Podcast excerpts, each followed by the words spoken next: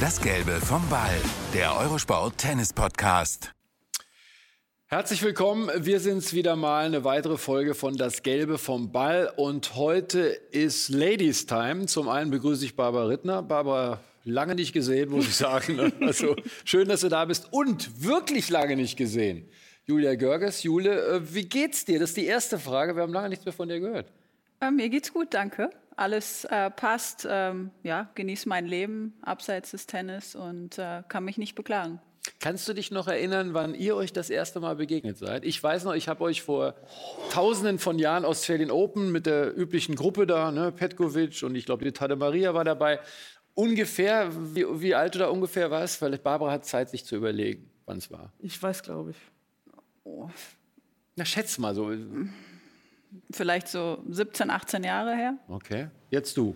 Also es war 2004 im November bei dem Lehrgang in Hannover. Es war mein erster Lehrgang. Da warst du auch dabei, wo Angie später kam, weil sie noch bei einem Turnier war, so ein Sichtungslehrgang. Und das war Okay. November 2004. Da warst du, es war kurz nach deinem 16. Geburtstag. Ja. Ja. Und die hat mir direkt, weißt du es nicht mehr, du hast, es war 3 zu 1 einen weg und sie hat mir direkt einen verbraten. Also so schnell auf dem, weil ich dann gesagt habe, zieh mal richtig durch. Das hat sie dann gemacht. Es war noch nicht so ganz dosiert, aber war schon fest. Der war Rückseite Oberschenkel. Wie war denn dein erster Eindruck so? War das so die schüchterne Jule, die da kam und erst sich mal zurechtfinden musste? Oder wie, wie, was hast du so gedacht, als du sie dann gesehen hast? Ja, Jule war schon eher ruhiger, ähm, aber auf dem Platz hat man direkt gesehen, eine unglaublich schnelle Hand. Damals eben noch ein bisschen undosierter, das kam dann später. Ähm, aber auch damals schon so ein, so ein Teamplayer, der so in der Gruppe gesorgt hat dafür, dass auch allen gut geht. Und also es war, wir haben es von Anfang an gut verstanden. Jule, du hast mal erzählt, in jungen Jahren, das war für dich, als du dich dann entschieden hast, ein bisschen mehr mit dem Tennis zu machen, es war gar nicht so einfach. Also ich glaube, Eltern auch ähm, oder auch Kids kennen das, die in der Schule sind. Ne? Ich glaube, da gab es dann auch mal Fragen, Mensch, schon wieder auf dem Lehrgang, Sonnenschein, Urlaub. Das war nicht so einfach als Schulkind für dich, ne? so mit den ganzen Reisen, die dann anfingen. Äh, nee, nicht unbedingt. Also natürlich, wenn man, sage ich mal, jung zur Schule geht, ist es oft so, ja, Urlaub hast du eigentlich. Hatte ich natürlich nicht zu dem Fall, aber es war ja, dass Kinder das nicht so einschätzen konnten damals. Und dadurch kam natürlich oft da, ja, wie schon wieder weg? Äh, ja, du bist ja nur drei Monate vom Schuljahr da. Und äh, ja, da kam schon ein bisschen so eher der Tenor, hm, was machst du da eigentlich? Ich glaube dann am Ende, äh, wo sie gesehen haben, was ich dann gemacht habe, die Jahre später, haben sie es wahrscheinlich dann verstanden. Haben das äh, die Lehrer gecheckt? Weil auch da muss ich sagen, also ich äh, kenne auch so ein paar Schulen, die nennen sich dann sportfreundlich und so, wo die Lehrer doch dann immer sagen, ja, also ich weiß auch nicht, wie war denn das bei dir? Hast du Unterstützung bekommen? Ja, schon. Also die Noten mussten stimmen dafür, dass Klar. ich äh, gehen durfte, in Anführungsstrichen. Also da haben die Lehrer einen schon unterstützt. Also ich war, äh, sagen wir mal so, das letzte Jahr oder die letzten zwei Jahre war ich nicht so häufig da. Aber ähm, ich konnte mich dann am Ende nicht beklagen, was ich für ein Zeugnis nach Hause gebracht habe. Deswegen war es für mich so eine ja, Win-Win-Situation. Also ich konnte meinen Tennis weitergehen, aber die Schule habe ich auch nicht verlassen, äh, vernachlässigt. Barbara Rittner über Julia Görges jetzt.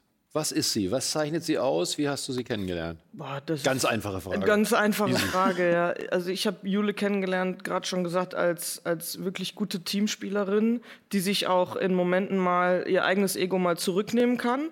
Habe vor allem in ihrer Entwicklung sie so erlebt, wir haben gestern schon drüber gesprochen, also sie kam eigentlich so als eine wohlbehütete, auch bisschen verhätschelt, verwöhnte von zu Hause Mädchen, was sich im, im Vergleich äh, oder im Verhältnis in ihrer Karriere dann unheimlich geöffnet hat, sehr selbstkritisch war, immer bereit war, Dinge zu verändern, am Anfang weniger, aber dann immer mehr und vor allem gelernt hat, ähm, die Dinge immer professioneller anzugehen. Also Jule ist jemand, der äh, sehr straight, wenn sie was im Kopf hat, was machen will, sehr straight an die Sachen rangeht. Nicht so offen ist Fremden gegenüber. Also sie braucht ihre Zeit, würde ich sagen, um auch zu vertrauen. Aber dann ähm, im Laufe der Jahre wirklich auch komplett ihr eigenes Ding und ihren eigenen Kopf entwickelt hat. Und bis hin zu, dass ich, ich habe es gestern auch zu ihr gesagt, mir da nie Sorgen gemacht habe um, oh Gott, was macht die nach ihrer Karriere? Nee, das kann ich eigentlich auch so bestätigen. Ähm, Was ich noch wissen möchte, ist, Ich meine, gut, jetzt am Ende steht Top Ten, Halbfinale Wimbledon, sieben Titel im Einzel, Stuttgart gewonnen, sicherlich ein ganz großer Erfolg. Also es stehen wahnsinnig viele Erfolge, aber auch ein unglaublich langer Weg. Wann ist denn bei dir so die Idee entstanden, auch so mit dem Tennis, vielleicht wird das was, vielleicht kann ich ja auch mal äh, mit dem Tennissport erfolgreich sein und vielleicht sogar ein bisschen Geld verdienen? Naja, eigentlich war es immer mein Traum, Profi zu werden. Aber als Kind, so. ja, als Kind hast du natürlich verschiedene Optionen. Ich habe dann noch äh, Schwimmen gemacht mhm. und Tanzen und was nicht alles. Also ich war viel beschäftigt. So, wenn ich dann Tennis hatte, dann habe ich schnell Hausaufgaben gemacht, dann war ich abends noch beim Schwimmen. Also irgendwann bin ich dann tot ins Bett gefallen und habe mir gedacht, naja, es wird jetzt zeitlich ein bisschen schwierig, das unter einen Hut zu bringen. Und dann habe ich mir für mich selber mal überlegt, wo bin ich denn eigentlich am besten und ähm, wo gibt es die interessantesten Wettkämpfe? Und ich sage so, im Schwimmen ist es halt einfach so, dass du weniger Wettkämpfe hast als im Tennis. Du kannst dich im Tennis jede Woche neu beweisen. Mhm. Und dazu dachte ich eigentlich, dass ich auch Tennis spielen am besten kann von allem. Deswegen bin ich dazu eigentlich gekommen und dann haben mich meine Eltern damals immer unterstützt und ähm, dachte, ja, okay, ähm, wenn es nichts wird, dann kann ich mein Abitur nachholen und ähm, ja, habe mich dann entschlossen, nach der 10. Klasse auf ein Gymnasium zu gehen und zu sagen, okay, mittlere Reife und dann schauen wir, was kommt. Darf ich eine Frage stellen? Natürlich. Was glaubst du im Nachhinein, wie wichtig das war, dass du so früh dann gesagt hast, jetzt ist mein Fokus Tennis und ich gehe dieses kleine Risiko ein, dass ich eben erstmal die Schule abbreche, aber mit der Option eben das weiterzumachen, wenn es nicht klappt. Aber wie wichtig war zu sagen, nee, es ist Tennis und ich will jetzt, mit 16 warst du, die Karte auf Tennis setzen und fokussiert dabei bleiben? Ich glaube schon, dass diese Jahre extrem wichtig sind, vor allem von 16 bis 18 oder 19, je nachdem, wer wie Abitur macht, ähm, dass das wichtige Jahre sind, um sich zu entwickeln, weil die ersten zwei Jahre gewöhnst du dich erstmal daran, dass du mehr Zeit hast zum Trainieren, weil sonst hast du nur am Nachmittag Zeit gehabt und vormittags warst du in der Schule. Und dementsprechend konnte ich mich dann anpassen und ein professionelleres Umfeld aufbauen und professioneller trainieren. Und die Jahre haben mir schon geholfen, ähm, schneller in die ersten 100 der Welt zu kommen dann am Anfang. Mhm. Ja, und es ging ja im Prinzip los. Du bist ja über 15 Jahre auf der Tour gewesen, aber schon viel früher auf der ITF-Tour in jungen Jahren. Ne? Und dann hast du, glaube ich, Bad Gastein war dein erster großer Titel. Und da gibt es noch ein kleines Erinnerungsstück an deinem Handgelenk. An meinem Handgelenk. Ist das nicht so gewesen, dass du dir da irgendwas hast tätowieren lassen? Ach so, oh ja. Ach so. Ja, nee, nein, Entschuldige, das, also hast du mir, hast du, du mir mal, hast du mir, hast du mir mal erzählt? Also, mein Gott. Ja, daraus ist ein Tattoo entstanden. Mit schönen also, Sternen, ne? Ja, es sollte eigentlich nur Sterne sein. Es ist dann eine Sternschnuppe geworden, ist ein bisschen. Aber es ist schon verblasst ein bisschen. Also. Bist du ein Tattoo-Typ eigentlich? Also ähm, würdest du dir jetzt noch irgendwie, ich sag mal, wenn du dann mal heiratest oder so, würdest du dir jetzt äh, noch nee, mal was... Nee, das nicht unbedingt. Weil ich würde dich jetzt auch nicht so einschätzen, dass du, wenn es so sowas überhaupt gibt, Tattoo-Typ. Mhm. Also ich bin keiner, das ich weiß ich. Ähm, ja. Also nach dem ersten habe ich gedacht, oh ja, so ein zweites wäre noch ganz schön. Mhm. Aber irgendwie bin ich wieder von dem Trip abgekommen. Also ich bin jetzt nicht mehr dabei, dass ich sage, hey, du, morgen gehe ich jetzt noch mal ins Tattoo-Studio und lass mir noch mal was stechen. Das war eine Wette mit deinem Coach, ne? Genau, damals. Menzel. Und äh, dann habe ich gesagt, naja, für jeden Titel ein Tattoo, aber... Oh, wo sind denn die anderen sechs? ähm, das habe ich dann, wie gesagt, äh, eingestellt.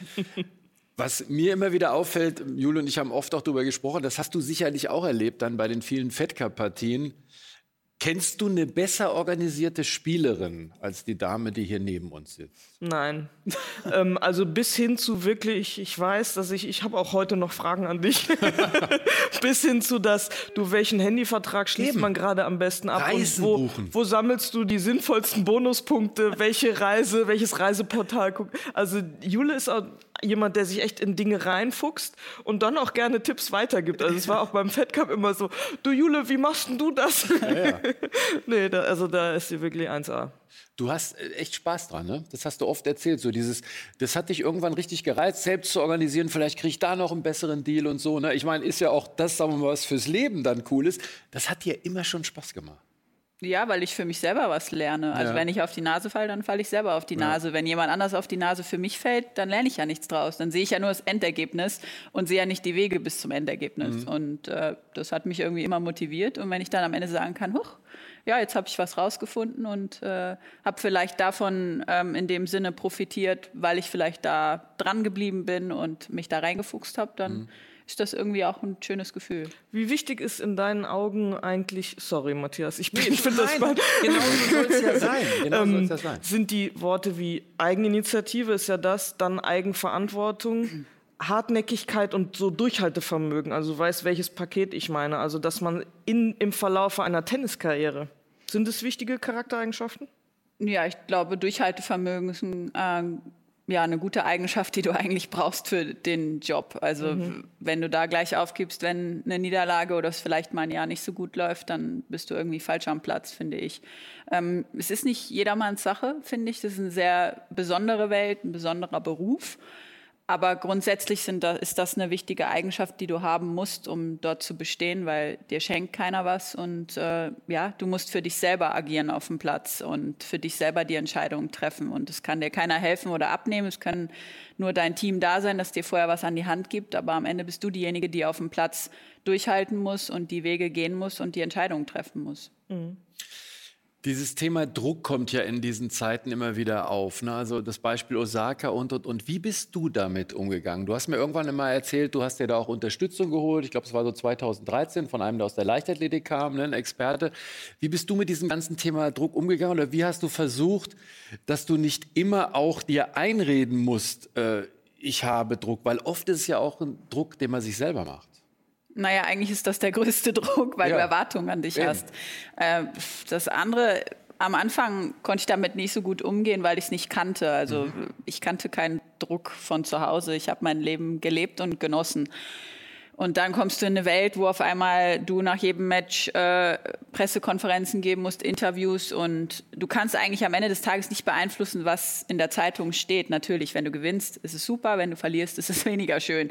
Aber das ist, weißt du auch selber, wenn du auf dem Platz stehst. Und äh, ich glaube, dass ich mit den Jahren hin mehr gelernt habe, mit diesen Sachen umzugehen. Also auch zu wissen, ich filter jetzt mal und ich lese nichts über mich selber mhm. Und ich versuche auch, mich ein wenig zu distanzieren Hast von. Hast du das geschafft auch wirklich? Ja, am Ende. Also die letzten vier, fünf Jahre würde ich schon sagen, dass ich das äh, gut für mich hingekriegt habe ähm, und es auch so akzeptiert habe, dass auch das ein Job ist von, von den Menschen, dass sie ihren Job erfüllen und schreiben, was sie gerade denken und ich denke mir meinen Teil darüber.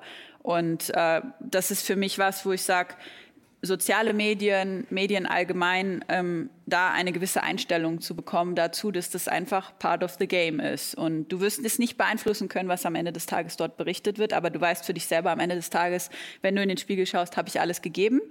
Und wenn es so ist, dann kannst du dir ganz entspannt in den Spiegel schauen und sagen, hey, ist okay. Und man kann nicht jedes Match gewinnen. Ja, wenn es dann so geht, ist es cool. Aber ihr habt lange zusammengearbeitet. Was hast du von Jule gelernt? Weil man zieht sich ja auch immer selber, weißt du, auch als verantwortliche Person zieht man sich ja was raus. Das ist ja so ein gegenseitiges Lernen und Profitieren. Mhm. Also für mich war, also ich habe von dieser Generation vor allem eine Sache gelernt und da gehörte hm, zu einem großen Teil zum Beispiel Julius Sieg in Stuttgart in jungen Jahren dazu, ähm, wie sehr man sich durch Erfolgserlebnisse, durch Selbstvertrauen weiterentwickeln kann und Dinge erreichen kann, äh, mit denen man vorher vielleicht selber nicht gerechnet hat. Also dieses Wachsen an Situationen im Negativen und im Positiven, aber äh, sich da weiterzuentwickeln. Und das habe ich von dieser ganzen Generation, da habe ich unheimlich viel für mich mitgenommen, weil ich glaube, das hat mich persönlich in meiner Entwicklung limitiert. Ähm, dass ich viel zu viel Ehrfurcht hatte und, und ähm, mich da gar nicht, mir da gar nicht die lange Leine selber gelassen habe. Und das haben die alle, die da diese Erfolge hatten, Angie, äh, Petko, Jule, auch Sabine, durch, die haben sich einfach Freiraum gegeben, sich weiterzuentwickeln und, und, und haben das dann auch einhergehend als Persönlichkeit und im Spielerischen ist es so gewachsen. 2011 war das in Stuttgart sicherlich ein Höhepunkt deiner Karriere. Wo bewahrst, bewahrst, du eigentlich Trophäen auf? Also es gibt ja unterschiedliche Variationen, manchmal beim Daddy in der Garage oder sonst wo. Gibt es bei dir so einen kleinen Ehrenplatz? Ivan Lendl zum Beispiel hatte ein Trophäenzimmer. Ne? Die wurde immer jeden Tag geputzt und da ist er jeden Tag reingegangen und gesagt, boah, war ganz cool. Wie ist denn das bei dir? Also es hat sich jetzt verändert. Da, wo ja. ich jetzt wohne, ist bei uns zu Hause halt so eine, ja, wie soll ich sagen, so ein Steg in der Empore drin ja. und dann sind links meine Trophäen und rechts Wesleys. Okay. Also bei mir kommen ja keine mehr dazu, also vielleicht muss ich Platz machen irgendwann. Aber da stehen so die wichtigsten, mhm. also zu Hause. Vielleicht erklärend, du bist mit einem sehr bekannten ähm, Doppelspieler äh, zusammen und wohnst, äh, wir, wir, betteln uns gerade, wer weiter draußen wohnt im äh, Nirvana ne, auf dem Land, aber du wohnst richtig draußen. Erzähl uns doch mal, wie das äh, so ist, weil so ein bisschen Tierchen und so, Lamas hast du erzählt, da ist einiges los. Äh, ja, gestern Morgen bin ich mit unserem Hund spazieren gegangen und auf einmal standen halt einfach Lamas vor uns. Selbstverständlich. Mitten auf der Straße, die gerade irgendwo umgeleitet worden sind auf ein anderes Feld und mhm. Äh, ja, sowas begegnet man da morgens oder ja, alles mögliche, Pferde Pferde, Hühner. Aber ist das ein mitten, Hof oder? Äh? Nee, ist einfach eine ganz normale Straße, wo ja. halt gegenüber Naturschutzgebiet ist mhm. und äh, Land ist und da sind dann die Tierchen aufgehoben und wir wohnen dahinter. Also es ist nicht wirklich was los. Wir haben uns ich glaube, in Berlin mal getroffen, da war das schon mit der Pandemie und so. Und da hast du mir schon gesagt, du ganz im Ernst, Starry, so richtig Spaß macht das jetzt gerade nicht, weil du auch immer gesagt hast, du möchtest auch die Städte erleben, du möchtest dieses Reisen, das hast du ja eigentlich genossen als äh, Nebeneffekt dieser Tennisturniere. Trauerst du A, dem nach, also verfolgst du den Sportler und hast du seitdem häufiger den Schläger in die Hand genommen? Ich hätte jetzt gesagt, wahrscheinlich nein. Also dazu kann ich sagen, nein. Ich habe äh, einmal eine, eineinhalb Stunden gespielt in über einem Jahr und dann noch mal einmal so zehn Minuten. Donnerwetter. Ähm, ja. ja, das ist okay. Also ich war recht zufrieden mit den letzten zehn Minuten, die ich gespielt habe vor einem Monat oder eineinhalb. Mhm. Äh, lief ganz gut, aber äh, dann hat es auch wieder gereicht. Also es da, war da kann ich auch was zu erzählen. Ja. Wir haben äh, kürzlich mal äh, telefoniert oder uns auf Band gesprochen und äh, ist ja auch in Planung. Ich würde die Jule gerne mal einbinden mhm. in der Nachwuchsarbeit. Jule hat selber auch gesagt, ich hätte da mal Lust zu. Wie müssen wir noch überlegen? Also in welcher Art und Weise. Und dann sagte sie, ja, wie ist denn das, wenn ich dann zum Lehrgang komme? Ich müsste dann mal äh, bei Zeiten wissen, ob ich da auch spielen soll. Weil wenn ich spielen soll, dann würde ich schon vorher ein paar Mal Tennis spielen, ja. weil sonst ist das ja doof. Ja. Also das fand ich ganz süß, weil das beschreibt ihre Situation, mhm. also wie der Abstand ist und ist ja in der Tat so. Wobei zwei, dreimal Training, das, das reicht dann schon, also sollst ja da keine Punkte spielen. Ähm, abgesehen davon, Hast du dir da Gedanken zu gemacht, in welcher Art und Weise du gerne irgendwas mit dem Nachwuchs machen könntest? Allgemein, also finde ich es interessant, weiterzugeben, was du selber erlebt hast mhm. und was du vielleicht in dem Alter gedacht hast und wie sich die Tour dann entwickelt hat, auch wo ich angefangen habe, zu sehen, wo dann die Tour am Ende stand. Also da gab es ja schon eine große Entwicklung über die Jahre hinweg.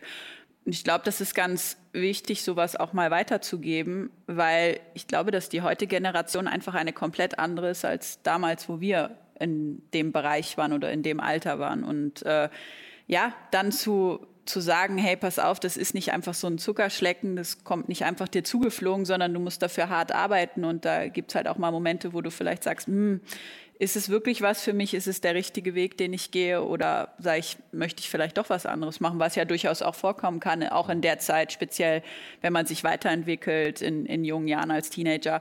Ähm, ja, das finde ich schon interessant, darüber mal zu reden und auch die Gedanken der anderen kennenzulernen, was sie wirklich. Und ich glaube, dass du viel am Anfang sehen kannst, wenn du mit Leuten spielst oder zusammen bist äh, mit den Jüngeren, ob da wirklich dieses Feuer in den Augen ist, ob sie dafür brennen. Ob Weil es geht nicht nur um Tennis, ne, um das Spielen, es geht ja, um mehr. Also es kommt. Äh, ja, du musst reisen, du musst dem Druck, dem Stress standhalten, du musst auch wissen, dass es halt einfach mal nicht so schöne Zeiten gibt. Es ist ja nicht alles nur äh, Gold, was glänzt und äh, deswegen mal schauen. Also ich finde es interessant. Fällt mir gerade ein, Barbara, es war auch in diesen äh, Tagen jetzt bei den Australian Open Thema. Philipp Kohlschreiber zum Beispiel hat sich geäußert ne, und hat gesagt, ja, es müssten eigentlich viel mehr ähm, Spielerinnen und Spieler angebunden werden. Da bin ich komplett bei ihm. Das machen andere Nationen auch und es funktioniert sehr gut, wenn du Spanien, Frankreich und so weiter Aber guckst. Wir machen's ja. Genau. Ähm, wie war da deine erste Reaktion, als du das gehört hast? Weil das waren ja schon auch äh, kritische Töne, ne? Mm, ja, erstmal finde ich es gut, wenn er das so empfindet und denkt, dass er offen redet. Ähm, das steht ihm auch zu, als gestandener Profi da seine Gedanken äh, kundzutun. Nur ich fand es ein bisschen, ich habe mich gefragt, in welche Richtung geht diese Kritik oder diese Forderung? Ist es zum einen, hey, ich würde gerne was machen, aber ich werde nicht gehört, weil ich glaube, ein Philipp Kohlschreiber wäre super für Jungs, ihn einzubinden, er hat so viel erlebt. Ähm, und zum anderen, wir haben mit Philipp Petschner einen Trainer, der jahrelang Profi war, Michael Kohlmann, ähm, der das Ganze als Cheftrainer leitet, ist sehr erfahren. Wir hatten einen Boris als Head-Off, äh, der, der sich auch sehr eingebracht hat. Äh, wir haben bei, bei, mir im Damenbereich, der Dirk Dier hat gespielt, Jasmin Wöhr, jetzt macht die Annalena Grönefeld was. Und natürlich denken wir auch drüber nach, hey, wer von diesen wirklich erfolgreichen Profis, auch ob jetzt Michael Stich, aber Boris war sehr erfolgreich, auch ich, mit der Anke rede ich viel, wir tauschen uns ja aus, ich rede ja auch, mhm. die Andrea Petkovic hat schon viel gemacht, das ist jetzt im Moment, ähm, das kann man sehr schön verquicken, weil sie eben noch spielt und ganz gerne auch mit den Jungen dann einfach ein paar Tage trainiert. Auch eine Angie hat gesagt, hey, das würde mich mal interessieren, auch eben mit denen zu reden, wie die Jule das gerade beschreibt.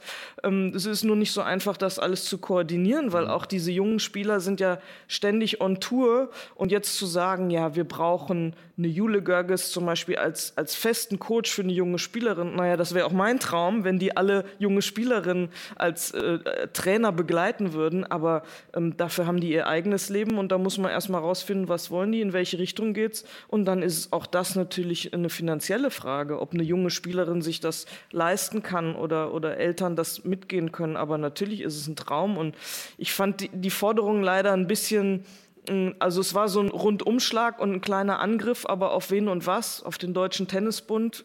Warum? Und ähm, ich fand es nicht besonders mm, darauf eingegangen, wie man es denn machen könnte. Wie hast du, wenn wir beim Thema sind, eigentlich, wie bist du in diese Förderung oder in dieses Konstrukt DTB reingekommen? War das so der Klassiker, irgendwann ganz gut gespielt, Bad Oldesloe angefangen da, ne, in einem kleinen Verein, dann irgendwann ein bisschen mehr raus äh, in die Welt. Wie, wie, wie ist das bei dir entstanden? Ja, das ist irgendwann über Leistungen gekommen. Mhm. Also ich weiß nur, dass ich das erste Mal deutsche Meisterschaften gespielt habe, als ich schon fast 17 war. ich war irgendwie so ein Spätstarter. Spätstarter.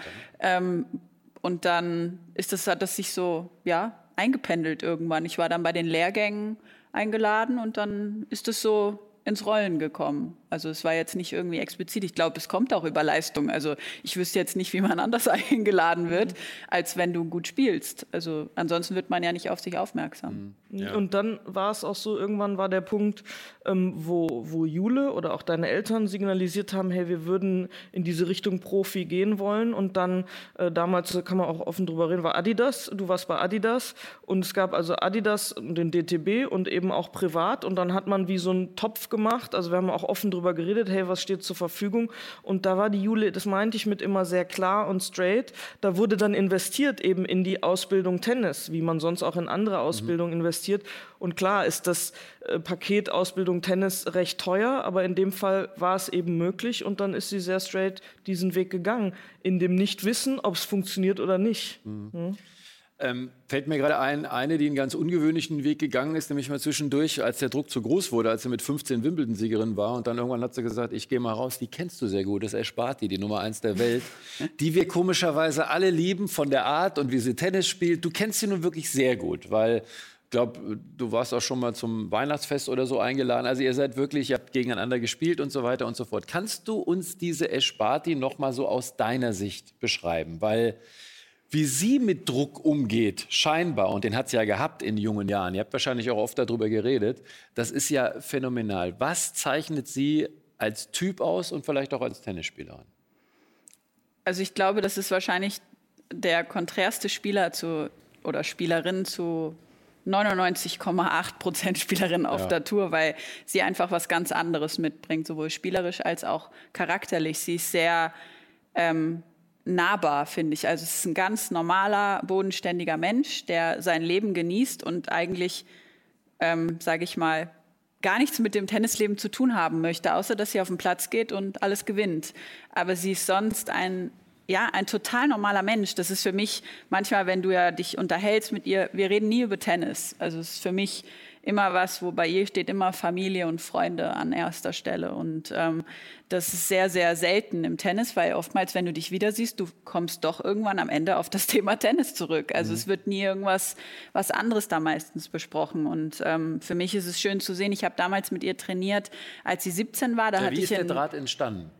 Ähm, sie war, ich glaube, 15, da hat sie French Open Jugend gespielt. Und damals habe ich sie gesehen und ich hatte sehr viel zu tun mit Casey Delacqua. Und mhm. Casey Delacqua ist ja eine sehr, sehr gute Freundin von Ash auch. Und damals hat mir äh, Casey die Ash vorgestellt. Und ähm, dann habe ich so ihren Gang ein bisschen verfolgt. Und sie war damals da mit ihrem Vater auch. Und ähm, ich bin immer an ihr vorbeigegangen, habe mich dann mit ihr unterhalten und Hallo gesagt. Und das hat sie nie vergessen. Anscheinend, so hat sie es mir mal erzählt und hat gesagt, es hat nie einer zu mir Hallo gesagt, außer du und Casey. Casey. Und ähm, ja, so hat, ist das weitergegangen und dann mit 17 habe ich in Melbourne mal eine Vorbereitung gemacht, wo sie 17 Jahre alt war. Ähm, und da habe ich mit ihr trainiert und trainiert und sie sah aber nicht so glücklich aus. Und ähm, dann hat sie irgendwann mal durch die Blume gesagt, dass sie das eigentlich nicht so viel Spaß macht, weil das total viel Druck ist für sie. Und ähm, daraufhin hat sie dann aufgehört und dann habe ich nur zu ihr gesagt, ja, aber das war es noch nicht, du wirst wiederkommen, bin ich mir sicher. Ja, und dann war sie da und mhm. dann habe ich ihren Vater wieder getroffen nach so vielen Jahren mhm. in Birmingham 2019 und ähm, dann hat er nur zu mir gesagt, ja, äh, da sind wir wieder. Also wir haben es nicht vergessen, was du damals zu uns gesagt hast. Und ähm, ja, so ist es entstanden. Und ihre Eltern haben alle meine Matches geguckt, wo sie da waren. Die waren immer in der Box. Also eigentlich dachte ich. Du wurdest eingeladen auch teilweise nach Hause, ne? Ja, genau. Also das steht immer noch das Angebot. Ich weiß, ja. Aber ich bin seitdem nicht mehr in Australien gewesen. Ja. Und ähm, ja, deswegen, also es ist eine sehr spezielle Freundschaft. Es ist auch eine der wenigen Spielerinnen, mit der ich noch sehr, sehr viel zu tun habe. Aber es ist schon spannend, dass du sagst, du hast ja gesagt, du wirst wiederkommen, weil Casey Del Akbar war nämlich diejenige, die, als sie nach den News Open dann mal aufgehört hat, sie wirklich dann auch überredet hat nach dieser Cricket-Karriere und gesagt hat, du hier, du bist wieder soweit, spiel wieder. Es ist schon toll irgendwie, Barbara, das ist ja so ein bisschen äh, fast Hollywood, ne? Mhm. dass, es, dass es sowas einfach gibt. Und wenn wir Esh Barty sehen, die scheint ja mit ihren Neffen und Nichten, es sind wahrscheinlich mittlerweile 240, keine Ahnung, die ist einfach glücklich und das ist ja so oft die Basis, glaube ich, dass dir auch dein Beruf dann Spaß macht. Ja, sie liebt es und und es hat eben nicht diesen hohen Stellenwert, wo das über allem steht. Also sie sagt immer, uh, it's just a tennis match. Also es ist immer nur ein Tennismatch und auch jetzt, wie sie mit welcher Einstellung sie bei den Australian Open, sie wird so oft gefragt, hey, wie gehst du mit dem Druck um? Und dann sagt sie, hey, ich tue alles dafür und ich wünsche mir sehr, dass ich hier gewinne und ich weiß, ihr wünscht euch das alle aber wenn ich es nicht schaffe, ich kann euch nur versprechen, ich gebe mein Bestes. Und wenn es am Ende dafür reicht für den großen Sieg, dann freue ich mich, dann können sich alle mit mir freuen. Aber wenn nicht, geht das Leben weiter und es ist nichts passiert. Also so, hey, ich gebe einfach mein Bestes. Dieses, was Jula am Anfang auch sagte, in den Spiegel gucken und sagen, hey, ich habe für mich mein Bestes gegeben. Ich glaube, dann, wenn man das wirklich verinnerlicht und sich nichts vormacht, das ist ja das Schwierige dran. Bei ihr nimmt man es ab. Ja, dann, da, und dann, glaube ich, kannst du so dastehen, wie sie dasteht und auch dann, damit kam dann mit dieser Lebenseinstellung oder Einstellung zum Tennis kam offensichtlich ja ihre Freude und die, der Spaß am Tennisspielen auch zurück. Und da kommen wir natürlich auf dieses unglaubliche Talent zu sprechen, was sie motorisch hat. Ähm, also wieder die Hebelstimme. Ich sage immer, sie so gern, sie spielt wie ein kleiner Junge. Also die hat alles, die, diesen mhm. Rückhand-Slice, den sie als Return da reinschippt. Also es ist einfach, das ist ja auch eine Strategin oder eine Schachspielerin auf dem Tennis. Es muss ja Spaß machen, wenn man so spielt. Das macht auch Spaß zum Zuschauen. Apropos, guckst du noch äh, Tennis eigentlich oder bist du da ganz von weg? Weil ich weiß, du hast viele andere Sachen zu tun. Ähm, es läuft ab und zu zu Hause. Ja. Also ich sage jetzt mal so, ich setze mich jetzt nicht dahin und äh, schaue drei Stunden am Stück. Also es läuft im Hintergrund und wenn ich dann höre, es jetzt geht's spannend zur Sache, dann schaue ich schon. Also Womit beschäftigst du dich sonst? Ähm, nicht mit Tennis, wie ja. gesagt. Ähm, Hast du angefangen zu stricken oder? Keine nein, äh, eigentlich mit Hunden mehr. Okay. Ja. Heißt was? Also du äh, äh züchtest die? Oder? Nein, also, ja, ich beschäftige mich mit Hunden. Naja, eher mit unserem Hund. Also ja. äh, sein Hund aus der Tierrettung und mhm. äh, da gibt es einiges zu tun. Mhm. Und das ist für mich ganz spannend. Äh, Sage ich mal, einfach die Sprache von denen zu lernen. Okay. Ähm, das ist für also mich wirklich was, Kommunikation. Ne? Ja, das finde ja. ich total spannend, einfach auf einem anderen Weg zu kommunizieren. Findest, findest du nach wie vor, weil jetzt die Olympischen Spiele anstehen, Biathlon spannend? Ja.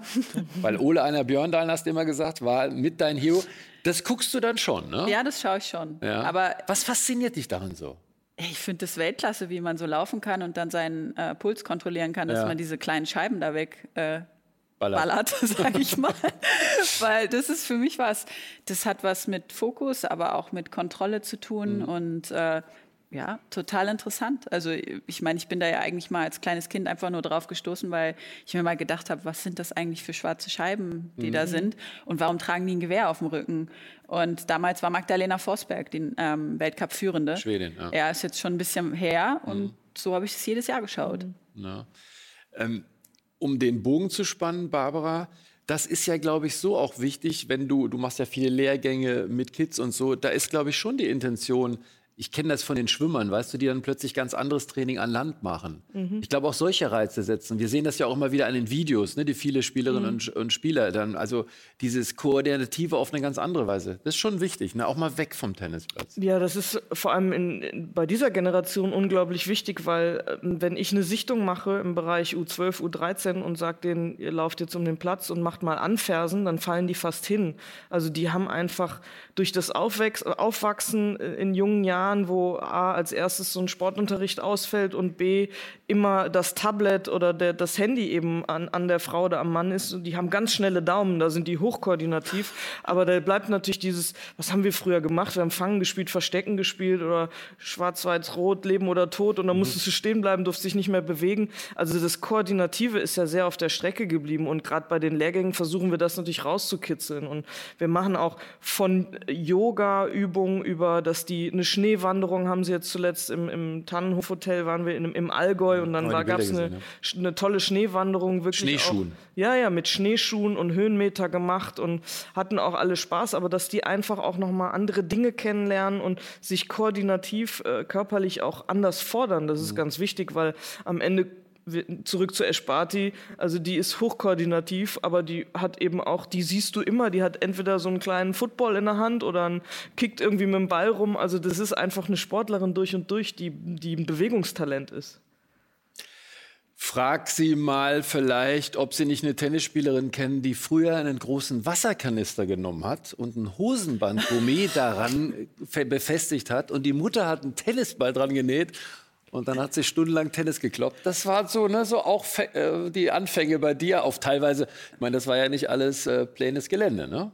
Nö, also wenn man zu Hause schaut, ist halt eine Auffahrt gewesen, die in mhm. jegliche Richtung ging und ja. war nicht ganz so ebenerdig. Aber das war so, ne? Ja, ich habe so ein fünf Kilo Kanister destilliertes Wasser genommen und einen Hosenbundgummi. Destilliertes, wohlgemerkt? Ja, ganz wichtig. Vom Bügeln. Und meine Mutter hat dann mit dem Fingerhut äh, schön angenäht, weil es ja gar nicht so einfach ist, diese Nadel da reinzukriegen. Mhm. Tennisball? Und Faden, ja. Und mhm. dann war er halt noch zwei Stunden war halt äh, beim Nachbarn im Garten, weil er dann abgegangen ist. Aber so habe ich gelernt, äh, auf Bälle zu reagieren und zu improvisieren, weil der Ball mhm. ja nie gleich gesprungen ist. Mhm. Und es war echt cool. Also er kam schnell zurück, weil umso schneller du gespielt hast, umso schneller kam er zurück, eigentlich wie bei einer Gegnerin. Mhm. Ähm, es war, Aufschlag war ein bisschen schwierig, weil das Band zu kurz war, aber sonst von unten war super. Unabhängig, also da haben wir auch wieder Selbstorganisation vom Tennis, wo du gesagt hast, ja, da habe ich stramme zehn Minuten gespielt, äh, der Arm läuft noch ganz gut in den letzten, was weiß ich, wie viele Jahren. Äh, also so wie du aussiehst, machst du doch aber bitte Sport. Ja, vier bis fünf ich, Mal die Woche mache ich Ich wollte gerade sagen, also ja. weil, äh, was, was machst du denn da? Ich arbeite weiterhin mit meinem Fitnesstrainer mhm, zusammen, okay. äh, mhm. dem Scott aus Australien. Und der schickt mir Online-Programme. Und dann trainiere. Also eigentlich mache ich fast das Gleiche wie vorher. Halt natürlich nur vier bis fünf Mal und kein Tennis dazu. Also de dementsprechend, wenn ich jetzt eine Woche Tennis spielen würde, würde ich schon meinen Körper merken, auch wenn ich sehr viel mache. Aber das ist einfach nur, dass man sich wieder dran gewöhnen müsste. Aber so vom Ganzen her, Beinarbeit, das ist alles dabei, aber halt anders. Wenn wir sie so sehen, nehmen wir es hier ab. Barbara, jetzt zum Schluss, weil wir sind schon am Ende. Jeder von uns noch eine Frage. Jetzt bist du so gefordert, weil spontan. Ja, ich weiß weil, sofort. Weil ich muss. Okay, du gut, hast Zeit mach. zu überlegen. Ich, guck mal, ich bin der Tourist, ich habe Zeit zu überlegen, wobei ich wüsste es. Aber komm, hau raus. Eine ähm, Frage noch jeder. Mich würde interessieren von dir, Jule, welche drei bis fünf charakteristischen Eigenschaften muss eine junge Tennisspielerin mitbringen, um den Profiweg gehen zu können? Das ist ein Brett. Das ist schwierig Frage. für Jule jetzt, aber was fällt dir so spontan ein, wo du auch in deinem Umfeld, wo du sagst, das hatte die Angie oder musste und das hatte die Petco und das war bei mir und das braucht man unbedingt, wenn man das nicht hat. Durchhaltevermögen ist eins, das hatten wir schon, ja. aber jetzt fallen dir noch welche ein spontan? Diszipliniert sein, ja. Mhm. Ähm, hartnäckig, und ähm, das ist schwer. Leidenschaft? Ähm, das sowieso, ich, ja, ja, das, das ist ja. Standard, denke ich eigentlich, wenn ja. ich das machen möchte. Ähm, aber auch den Willen ähm, zu haben oder auch, ja, sage ich mir, mir vorstellen zu können, dass ich andere Wege gehe, dass ich Veränderungen gehe, mm, ja, aus deinem Zuhause rauszugehen oder andere Wege zu gehen. Das ist, glaube ich, ganz Komfortzone wichtig. verlassen. Das ist ganz wichtig, glaube ich. Ähm, dass man nicht nur den einfachen Weg geht, sondern vielleicht auch über einen unangenehmeren Weg rausfinden kann, dass das der richtige war. Das ist was, was ich für mich selber persönlich empfunden habe als ja, sehr, sehr wichtig. Schon eine schwierige Frage. Ne? Ich, äh, Schwierig, ja. Zum Schluss, lass mich mal. Ähm, was ich, also zum Schluss, was sagt dir der Begriff Schinkenkrock? Wo hast denn du überall recherchiert? Das ist wieder, guck mal, wie er sich freut, aber. Nein, aber sie weiß ja sofort, ich wollte hinten raus noch mal ein bisschen weg vom Tennis. Steht das auf deiner Karte oder was? Nee, da steht nichts. Hier steht nur, wie viel Zeit die noch haben. Ich ja. glaube, das hast du mir mal erzählt. Äh, ja, weil meine Eltern zu Hause, die Nachbarin, die haben ein Restaurant äh, an der Straße oben. Und Dass da, es immer noch gibt. Dass es immer noch gibt, aber den Schinkenkrock gibt es nicht mehr. Was? Den haben sie Skandal. von der Karte runtergenommen. Also wenn sie es sehen, sie wissen auch, weil ich jedes Mal hingehe und sage, ja, und die wissen schon, Schinkenkrock gibt es nicht mehr.